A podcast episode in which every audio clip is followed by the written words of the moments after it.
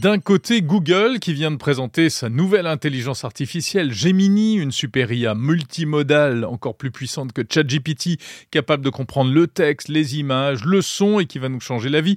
Et d'un autre côté, l'Union européenne qui peine à mettre en place cette semaine non pas une super IA, mais une super loi pour les réglementer toutes les IA. Et on va voir ce qu'on va voir. Et oui, le parallèle est étonnant.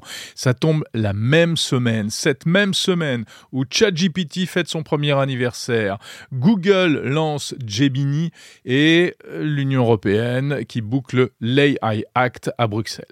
Alors voilà sur quoi s'achève cette année 2023 qui aura été l'an 1 de la révolution de l'intelligence artificielle générative, une année incroyable, mais visiblement que l'on ne vit pas de la même manière des deux côtés.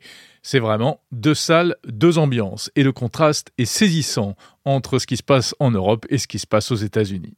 D'un côté, les Américains qui s'apprêtent à croquer le monde, comme d'habitude, à coups de LLM, pour notre plus grand bonheur bien entendu, puisque la future IA de Google, par exemple, va révolutionner la recherche en ligne en nous faisant passer de l'ère de la profusion à l'ère de la précision de l'information, et de l'autre, le vieux continent qui aborde ce nouveau siècle avec sa bonne vieille méthode, celle du règlement.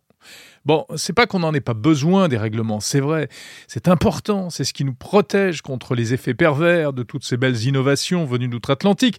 Mais euh, bon, si on avait aussi autre chose un peu à se mettre sous la dent, bah, ce serait quand même pas mal outre le fait que cette euh, nouvelle loi va encore nous donner euh, l'image d'un continent de fonctionnaires de l'innovation, ça met surtout en évidence le manque cruel d'innovation précisément et par là même de souveraineté technologique. Où sont les grands systèmes d'intelligence artificielle européens? Où sont euh, les ChatGPT, les Midjourney ou les Gemini français ou allemands? Où sont les LLM alimentés à la culture européenne et pas seulement biberonnés au corpus anglo-saxon?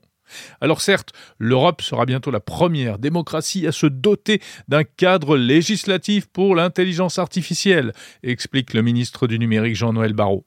Oui, mais nous serons également les derniers à posséder nos propres outils, euh, comme ceux qu'on veut euh, d'ores et déjà réglementer.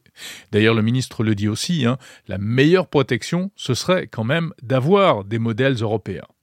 Au lieu de cela, eh bien, euh, nos gros cerveaux continuent de s'exiler, comme Yann Lequin qui vient de recevoir la Légion d'honneur pour ses travaux sur le deep learning, mais qui roule euh, désormais pour Meta depuis longtemps déjà. Au lieu de ça, nos pépites sont en train de passer sous pavillon étranger, comme la start-up Mistral AI, dans laquelle le puissant fonds d'investissement américain Andreessen Horowitz est prêt à injecter des centaines de millions de dollars.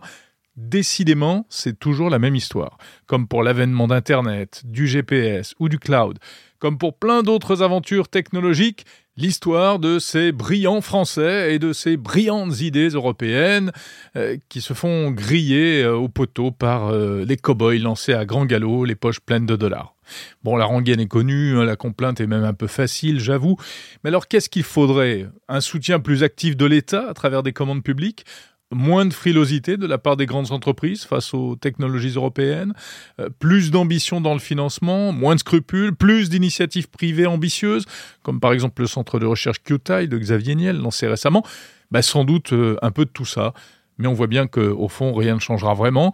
Nous aurons bientôt, réjouissons-nous, de belles intelligences artificielles américaines ou chinoises qui vont nous changer la vie, et aussi de belles lois hexagonales et européennes pour nous dire comment utiliser tout ça.